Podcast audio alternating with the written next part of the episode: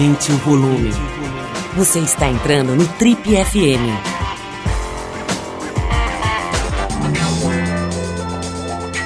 Oi, aqui é o Paulo Lima e a gente começa agora mais um Trip FM, o talk show da revista Trip. São 34 anos de boas conversas, reflexão e música de qualidade.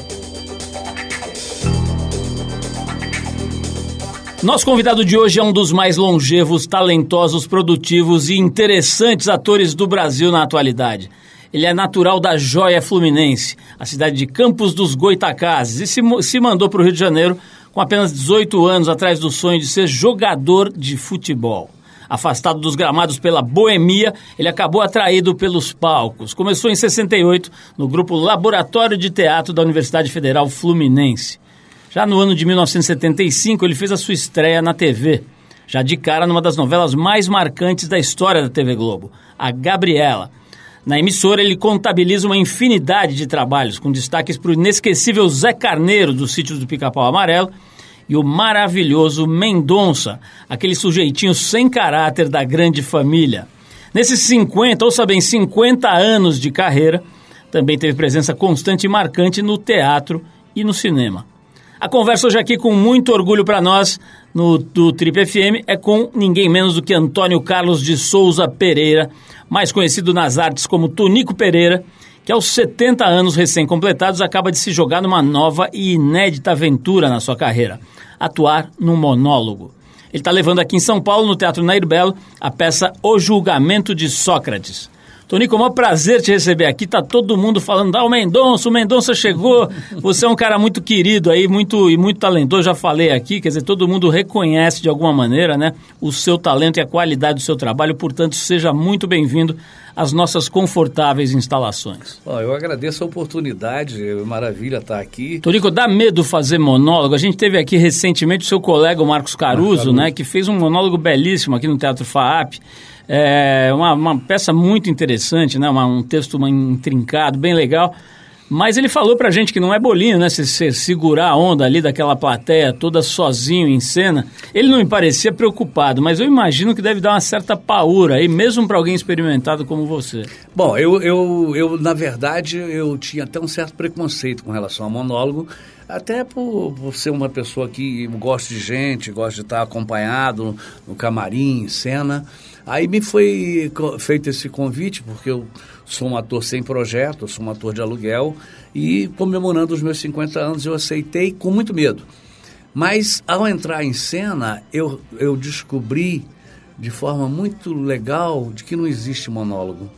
Porque você está ali contracenando com uma energia do público que é enorme e até maior às vezes do que você tem no palco com outros atores. O público é, é senhor e rei do teatro entendeu? Eu sou o coadjuvante desse público fico feliz por ser. Agora, Tonico, você falou que é um ator sem projeto, mas eu pesquisando a sua biografia vi que você foi um empresário de muitos projetos. Você faliu oito empresas, oito, é verdade? É verdade. É. O que, tô, que, que aconteceu? Você é uma espécie de Eike Batista do palco, é isso? Não, porque eu não tenho o dinheiro dele, nem a casa que ele tem, nem os bens que ele tem. Nem a peruca. Mas, nem a peruca, né? é, também.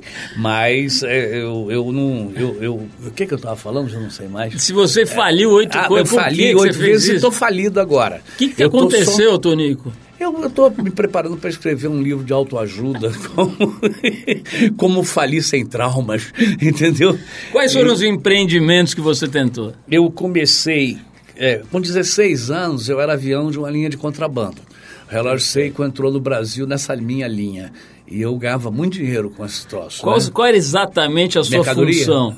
Avião. Avião, quer dizer, você leva e traz? Vender, vender. Eu quero vendedor. Era, era o relógio seco, era perfume, era lança-perfume, cigarro. É, tinha uma série de, de, de, produtos, né? Quer dizer, você e, atuava basicamente na contravenção. Na contravenção. Eu posso falar isso porque já está prescrito, então não tem problema. Eu já estou com 70, eu tinha 16, 17. Então eu estou tranquilo aqui na minha cadeira. Tem gente mais perto aí que também não Qualquer coisa também o Gilmar Mendes te solta se precisar. Eu não gostaria, não, entendeu? Mas tudo bem. Seria um comprometimento muito grande eu ser solto pelo Gilmar Mendes. Agora me conta aí, o que mais você fez depois? Porque são oito coisas. Olha, eu tive livraria, tive peixaria, livraria em Niterói, peixaria na Cidade de Deus, que era muito engraçado na época, porque quando tinha batida policial, Cidade de Deus você sabe, Sim. a cidade, quando tinha os, os, os bandidos lá, né, os, eh, deixava as armas na peixaria, quando eles não tinham passagem na polícia. Né? Ah, eles de- guardavam, o Guardavam canhão ali. quando eles estavam se- se- sem passar. Se tivesse passagem na polícia, tinha, eles iam para o confronto com a coisa. Mas não tendo, eles podiam circular porque não identificavam. Aí Então, você punha os revólver embaixo do eu peixe. punha, não, eu deixava eles lá, pô. Deixava eu, eu lá. nem botava a mão, porque podia ter minha impressão digital depois, sei lá. Aí teve, teve isso, teve botequim, tive agência de automóvel 4. Bom, com tanto ladrão ir lá, imagino que a sua, sua, sua peixaria só vendia roubá-lo, não é isso? Olha, eu vou te falar um negócio. Você, o robalo é um peixe muito nobre, que eu adoro, e é um peixe muito próprio da minha terra, que é Campos, né? tanto no mar quanto no Rio Paraíba. Aliás, você é um, é um, na- é um nativo da cidade dos, dos, dos índios goitacazes, é isso? É, é, que, que é uma tribo maravilhosa. Eles eram Atletas. atletas, isso é verdade. Eles, eu posso falar todas as características dele? Por Não. favor. Então tá, uma deles era a corrida, porque eles caçavam a- correndo atrás da caça e conseguiam.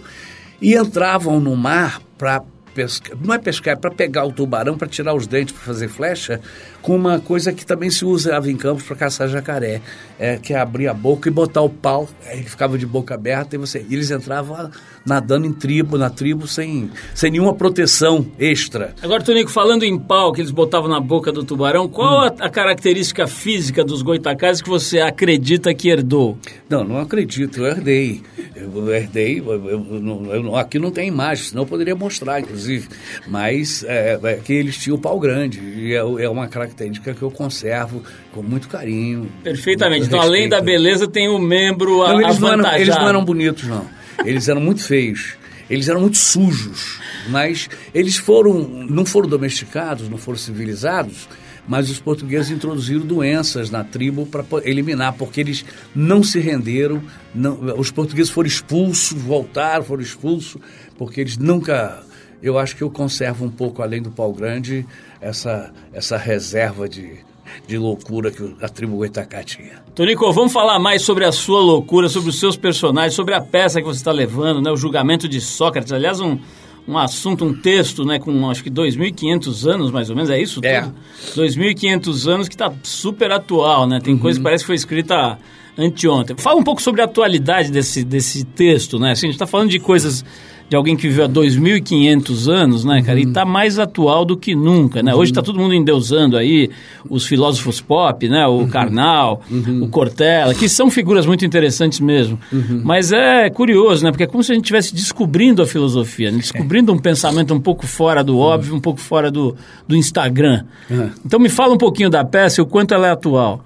É, o Sócrates, como um pensador autêntico, transcende a época dele, né? Qualquer pensador que pense de forma, principalmente comunicativa, no seu pensamento, que é o caso dele, você vê hoje o povo citando sei que não sei, sei que só sei que nada sei. É, é, quer dizer, são coisas que aconteceram, foram pensadas há 2.500 anos e continua atual. E o Sócrates me dá essa oportunidade de contextualizá-lo, né? contextualizar o pensamento dele no momento que a gente vive hoje, político, jurídico, né? É, econômico. É, ele, fala, ele fala de uma forma muito, muito eficiente e, e, e sentida dessa parte, porque ele sofreu muito isso na época dele e continua sendo, a gente continua sendo vítima de alguns julgamentos, né?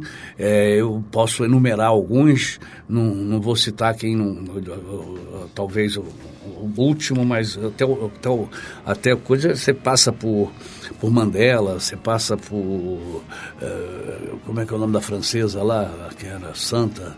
Eu, a minha, eu Joana tô- d'Arc? Joana d'Arc, você passa por, meu Deus do céu, por Zumbi dos Palmares, você passa por Tiradentes, você passa por uma série de coisas. Por último, por exemplo, tem um julgamento sumário da Marielle, né?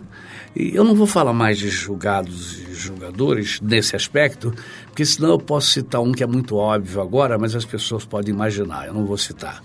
Ô, ô Tonico, eu brinquei aqui que você estava reinando nos anos 70. Como é que foi a tua, a tua juventude ali? Eu vi que você saiu de Campos aos 18 anos e foi para o Rio para para uhum. trilhar carreira ali e tal. De, eu, eu tinha várias opções, mas a, a minha, trilhar é uma coisa que se lembra também, mas não é dessa trilha. mas o, o, o, lance é que a, a, minha, a minha necessidade foi sempre de sobrevivência. Você é de família muito humilde? Você vem de origem muito, muito humilde, pobre? Muito humilde, muito humilde. É uma família meio dividida, tem uma parte até que é mais ou menos é, coisa tanto é que o estádio do Goitacá, esse time que eu joguei, é estádio de Oliveira e Souza, que era meu tio avô. Mas eu era jogador, eu era é, outro padrão. Pô, me fala dessa fase aí de atleta, como é que isso durou de quando a quando? Como é que foi? Ah, eu, eu, fiz, a, eu fiz a categoria de base, infantil, juvenil, é, do Goitacás. Quando eu comecei a treinar no profissional, eu arranjei uma namorada que, que era do Rio, que estava em Campos passando férias em Atafona e ela morava no Rio. E eu aí arranjei um motivo para vir para o Rio, para ir para o Rio. E no caso eu fui com uma carta de apresentação do seu Felipe, que tocava prato na banda Apolo de Campos, lá da, da banda de coisa. E o seu Felipe, ele gostava do meu futebol e me deu uma carta de apresentação para o América. Mas eu já era completamente comprometido. E na verdade eu vim por causa da mulher, e muito mais que pelo futebol. E depois eu consegui optar também entre o teatro e, e, e o futebol é, eu vivia num ambiente de homem nu. E eu saí para um ambiente de teatro em que as mulheres eram muito mais generosas e se, e se libertando, né? 68 é uma data que as mulheres é, atingiram um grau de... O mundo inteiro, o né? mundo inteiro, França, né? né? Então, eu, eu não tive dúvidas quando eu fui ver o, o primeiro, a reunião do grupo laboratório, eu não tive dúvidas que ali era o meu lugar e não era num campo de futebol. Chegou a jogar pela América, não? Não, eu, eu bebi mais que isso, não tinha, não tinha chance, não. Ô, ô Tonico, como é que é essa história, então? Vamos falar disso um pouco. Você se jogou de cabeça na boemia, na bebida, nas drogas quando era moleque? Como é que foi essa Foi, foi sim, foi assim. Eu com 17, 16, 17 anos, eu passei um carnaval, eu tinha, precocemente, eu tinha barba já cerrada nessa época. Eu tomei tanta cachaça nesse carnaval que o meu, meu bigode e minha barba mudaram de cor em volta da boca, ficaram brancos de tanto que eu bebi. então, eu, eu, é, aí era muita lança-perfume, Quelene, Dexamil, Perventim. Que é, eram as drogas da época. Da né? época, da época. Depois você é, seguiu a carreira ou... De droga ou de... É, de droga, de droga. Ah, segui durante um tempo, sim. Como é que você vê isso? Isso teve alguma importância na tua vida ou se você voltasse no tempo você tentaria ir para outro lado? Olha, eu não digo que não me arrependo, porque eu acho que um ato mais burro do homem é o não arrependimento. Eu acho que quem fala eu não me arrependo de nada de uma burrice é, catastrófica. Mas é, eu procuraria não chegar perto da morte, como cheguei algumas vezes, entendeu? Tive uma tentativa de suicídio por causa de droga. O que, que é? Você entrou numa depressão? Eu entrei numa depressão numa quarta-feira de cinza do carnaval, depois de ter passado o carnaval inteiro acordado. Entrei no bar, pedi uma cerveja e cortei o pulso com a garrafa. E fui orientado pelo médico, que ainda bem que eu nunca mais fiz, porque eu cortei, a marca está aqui. Tá vendo? Tô vendo. Tem a marca aqui. Aí, quando eu estava no hospital, o médico, pô, meu irmão, me sacaneando, né? Se você desse um tiquinho aqui, você morria, você cortou o lugar errado. então, mas eu aprendi essa também, né? Tonico, hum. é, você, pô, como jogador de futebol que foi, né, quase profissional, enfim, um cara que dedicou uma boa parte da vida, uma hum. parte da vida ao esporte, como é que você viu aí essa turminha que nos representou, agora na Copa do Mundo, cada um com um par de cabeleireiros, alguns levando designer de sobrancelha. Você sabia, né, que existe o designer de sobrancelha? A minha? Outros que levaram pessoas que fazem depilação higiênica e depilação de virilha. Quer dizer, até isso deve ter tido, né? Porque os caras, eles realmente têm uma questão com pelos, né? Então, o que, que, você achou, cara, dessa molecada, da nossa performance na Copa é, do Mundo? Meu irmão, o que eu acho do futebol atualmente, aliás, é com o mundo, né? Porque hoje até a, as igrejas... É, têm como Deus, não mais o Jesus, etc. Eles até usam essa palavra Jesus, Deus e o cacete, mas o grande Deus hoje é o mercado. E é esse aí que domina o nosso futebol também, né? Então você vê hoje que são pessoas inseridas e programadas por likes, né, por redes sociais que, que coisa. Eu, há poucos dias eu fiz um filme que eu não sabia que se comprava e se vendia likes. entendeu? Eu fiquei, era um filme sobre isso e eu fui descobrir esse assunto. Então, esse pessoal hoje, ele pousa com qualquer negócio aí e tá, é vendendo produto, é muito mais. Hoje você vê uma pessoa fazer um gol, às vezes, um ponta direita na minha, na minha época, né? É, cortava três caras, ia linha de fundo, entregava para o centroavante que batia na bunda do centroavante e entrava. Hoje, esse centroavante corre para a câmera, para coisa. Ele não vai nem agradecer ao filho da puta que deu o passe para ele ali, né, que botou ele na cara do gol. Né? E, nem, e nem a torcida, mais ou menos. Às vezes acontece a torcida, mas é quando tem câmera também que eles vão para a torcida. Ou seja, isso aí é uma deformação que só pode dar numa seleção que não consegue ter um capitão, porque tem que ter, dividir com todos. Rodízio de capitão. Rodízio de capitão, né? Porque não existe liderança. Diferente, por exemplo, de um Didi em 58, que jogou no Goitacás, Amarildo também em 62. É, o Didi... Esses caras eram seus ídolos ali na cidade. É, é, é. O Amarildo é de uma turma acima da minha. Eu joguei com o irmão do Amarildo, Renato, que foi meio de campo do América. Aí, o Didi, em 58, vocês devem conhecer essa imagem da Suécia faz 1 a 0 ele vai lá no, na rede, pega a bola, com a mão vem trazendo. Até o meio de campo. Até o meio de campo, Zagalo agitadíssimo, como sempre, querendo dar a saída, porque estava perdendo. Didi acalmando, e falou, não, a gente vai ganhar, vai meter gol nesses lourinhos, a gente teve aqui o mês passado com o Botafogo, e não sei o quê. A saída é histórica, porque é, o centroavante eh, saiu e aí o outro... O capitão não era o Bellini? O capitão era o Bellini. Bellini. Bellini. Aí, aí atrasou para o Didi e Didi fez aqueles lançamentos dele maravilhosos para o Garrincha na ponta direita, que acabou com a defesa da Suécia, chutou e a bola eh, bateu na rede pelo lado de fora. Mas desmoralizou a Suécia. E quem era o Garrincha jogando? Apenas um, um cara que tinha prazer em jogar, sem nenhum vínculo com a porra do mercado, do dinheiro, do diabo. Ele estava ali para se divertir, não sabia nem contra quem ele estava jogando. E, e Tonico, você falando isso, a gente vai relembrando as cenas, que esses caras eram elegantes, né? Uhum. Em, em, vários sentidos, né? Inclusive visualmente, né? É. Figuras Didi era o príncipe, era o, é, é, é, o príncipe tio, porque o Nelson O Bellini, a mulherada ficava É, louca, o né? Bellini, porra, o Bellini era um galã, né? O Pelé molequinho, né? Molequinho, molequinho. E o Garrincha com aquele, com aquele charme da daquela coisa torta toda dele, índio. né? Ele era índio. Era índio. Garrincha era índio. É. Falando em mulheres, cara, você é um sujeito mulherengo, você teve milhões de mulheres, você tinha um harém. Milhões, eu acho que é um pouco de exagero, né? Mesmo com pau grande seria difícil ter milhões, né? Mas eu tive alguns amores. Eu, eu costumo dizer para você, eu transei muito mas eu sempre amei as mulheres que eu transei. Mesmo que eu conhecesse elas por cinco minutos, mas aquilo de cinco minutos eram feitos com amor. Eu gosto muito de mulher, respeito muito mulher. Eu não tenho, eu não, eu não, não, não, não, não transo assim é, com essa coisa que acho que hoje se transa, acho que sempre se transa, mas eu sempre tive uma, uma, uma necessidade de, de amar, ter um sentimento, de ter um sentimento, inclusive com prostitutas, porque eu nasci numa rua de, de, de, de, de prostituição, né? E, então eu era... Na zona do Meretriz. Na zona do Meretriz. Então eu tinha amizade com os filhos delas, de, de brincar de corrida de bicicleta, jogar pelada, tudo que envolve a, adolescência, né? Com, com os filhos dela, como também a minha mãe vendia leite e eu, eu entregava o leite no prostíbulo e as prostitutas esperavam o meu leite de madrugada para ir dormir em paz. Você, bonito essas, você, bonito, é, bonito, isso é, é, tem uma poesia tem. com aí. Tonico, é, eu queria saber o seguinte, cara, eu estou vendo aqui na pesquisa que a gente fez aqui para preparar hum. a entrevista, esse filme que você mencionou agora há pouco, que se chama Compro Likes, né? É, é. E ainda não saiu, vai sair não, em breve, não, né? Não, é.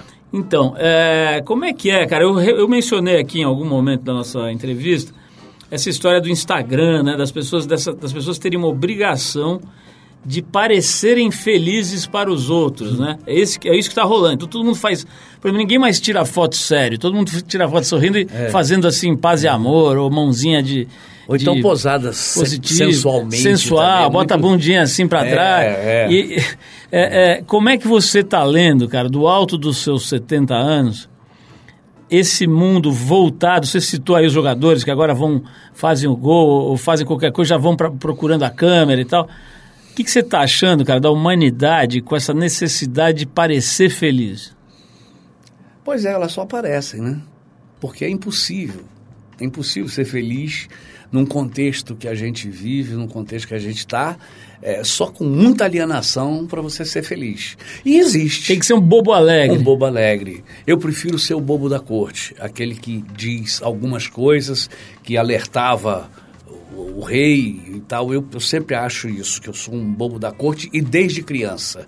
Entendeu? É uma coisa que nasceu comigo, eu não procurei ser, mas eu acho que sou. Eu, agora, o, esse bobo alegre, hoje é uma loucura, meu Deus do céu. No bloco dos contentes. Puta que pariu, ou o humor de, desculpa, um humor de merda, entendeu? Que a gente tem que conviver com ele e fingir que ri também. Eu não finjo não, eu digo que é uma merda, mas às vezes te levam a esse tipo de, de possibilidade. Tonico, é, vamos falar, eu falei aqui sobre o, sobre o Grande Família, né? Vamos falar um uhum. pouquinho disso, né? O teu personagem era um cafajeste, desgraçado, mas delicioso, é. né? Que era o Mendonça, né? Que era o chefe da repartição. Uhum. Isso é maravilhoso, né? É maravilhoso. Como é que é, é, é, esse tempo todo, né? Eu já tive, já, já tive o prazer de entrevistar alguns colegas seus desse trabalho, e, inclusive o Pedro, né? O uhum. Pedrinho teve aqui uma entrevista maravilhosa, muito uhum. legal. E é complicado, né, cara? Você ficar num, num mesmo trabalho. Quantos é, anos foi? Quatro, quase 14 anos. 14 né? anos, né? Deve é. ser maravilhoso por um lado, mas também complicado por outro. Aquilo deve te dar uma amarrada, você fica meio preso. Enfim, é, como, eu queria que você dissesse para mim como é que foi para você ter participado por tanto tempo de um mesmo projeto. Para mim foi ótimo me sustentou, sustentou meus filhos esse tempo todo, né? Então foi ótimo e eu, não, na verdade, não gostaria nem que acabasse, porque é, essa coisa dessa mudança, ah, outros isso é apenas um anseio. Você se renova, é dentro do mesmo personagem, meu Deus do céu. Cada pausa é uma, é uma renovação. Cada respiração, você, quanto ser humano, está se renovando. Então eu não tinha nenhuma ansiedade de sair para fazer outras coisas eu me satisfazia e a minha, a minha experimentação cabe dentro de qualquer personagem. Eu posso, eu nunca vou fazer todo dia um personagem igual. Assim como eu não sou igual, como você não é igual, quem está nos ouvindo não é igual todo dia. Muda, muda, muda, muda, muda, muda. Isso é, é, é quase que é, é, é, um pensamento filosófico meu sobre a, sobre a profissão, sobre o ato de atuar. É, mas eu acho que para mim ele é, é uma filosofia que se implanta na minha prática que é de mudar a cada respiração.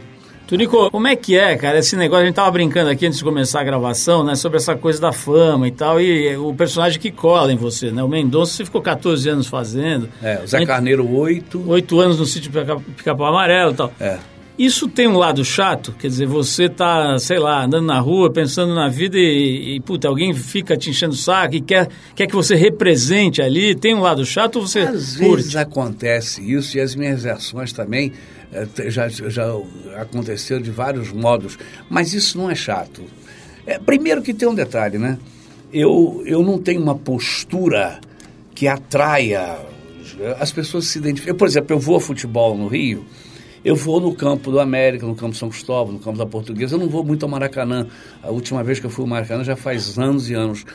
E o que às vezes acontece da pessoa, não, não pode ser ele. Olha para mim e fala, não pode ser. Por quê? Porque eu estou num lugar tão popular que eles não acreditam que possa ser eu. É um erro deles completamente compreensível. Porque eu, eu gosto, o dia que eu não puder ir a um botequim tomar um cafezinho, ou uma cachaça, ou um conhaque, ou, ou um fogo paulista, ou qualquer coisa dessa, eu estou me tolhendo, estou me, me matando. Eu quero ter essa liberdade, quero encontrar o povo. Agora, eu mesmo estava na, na porta do hotel, eu estava conversando com um mendigo, né? Lá, dei uma esmola para ele, que foi uma merda, ele estava todo vazando e tal coisa. Mas olha, e a Aline estava vendo, depois eu falei, Aline isso aí é vida, isso aí é é fazer teatro, porque teatro não existe sem vida.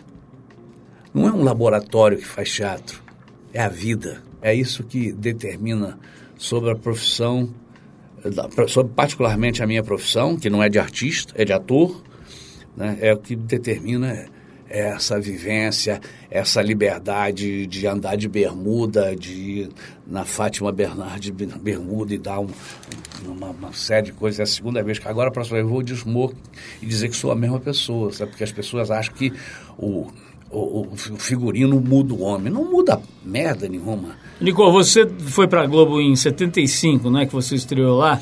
É, eu estreiei, só, só tem um dado, eu estreiei, na verdade, no Espigão. Ah, no Espigão. Antes do Coisa. Foi um papel que foi oferecido a alguns atores mais, mais conhecidos na época, mais coisa, e eles não aceitaram porque era um papel pequeno, era uma semana de gravação, e eu estava dividindo pão com manteiga nessa época no meu grupo.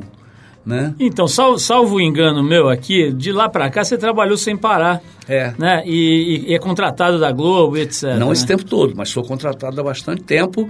Atualmente, mas, inclusive. Né? Inclusive, né? eu sou funcionário. Funcionário. Mas, mas isso não quer Mas a minha nada, pergunta né? é a seguinte: é, a gente entrevistou aqui alguns atores, você cruzou agora essa, essa barreira, esse número dos 70 anos, né? Você chegou nessa, Uhum. nesse estágio da vida. E eu lembro de ter entrevistado especialmente mulheres mas atores é, com uma idade parecida com a sua, e eu vi muitas queixas de falta de papel para o cara mais velho, para a mulher mais velha em especial.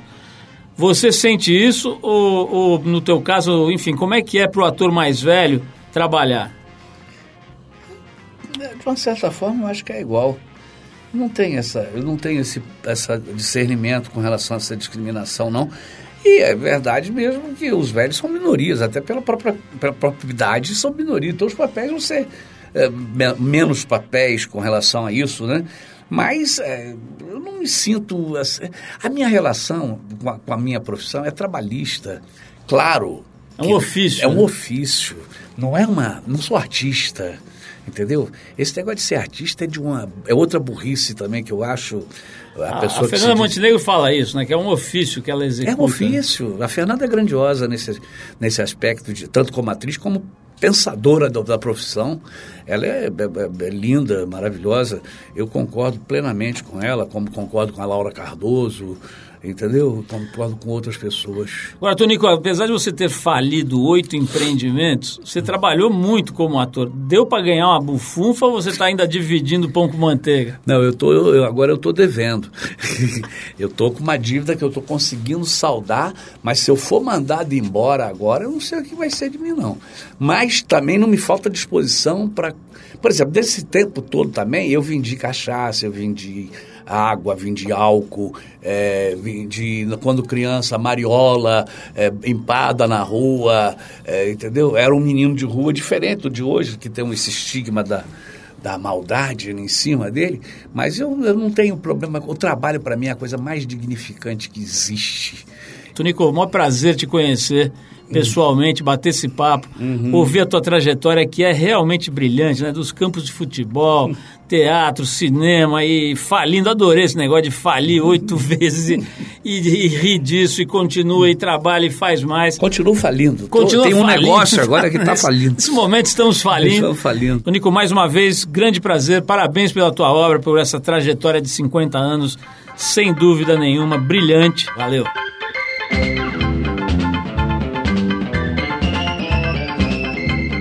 É isso, pessoal. O Trip FM é uma produção da equipe que faz a revista Trip e está há 34 anos no ar. Apresentação Paulo Lima, produção e edição Alexandre Potashev. Se você perdeu o programa de hoje ou quer escutar de novo, acesse o trip.com.br. Você pode procurar o Trip FM no iTunes ou no Deezer também. Em todos esses lugares você vai encontrar um arquivo com dezenas de entrevistas feitas por aqui nos últimos anos. E também vai poder escutar esse conteúdo a hora que quiser e onde quiser. Quer entrar em contato com a gente? Escreve para o radio.trip.com.br. E para ficar mais perto do nosso trabalho, você pode procurar a gente no YouTube. É youtube.com barra revista Trip. Bom, na semana que vem a gente volta nesse mesmo horário com mais um Trip FM. Um abração para todo mundo e até a próxima.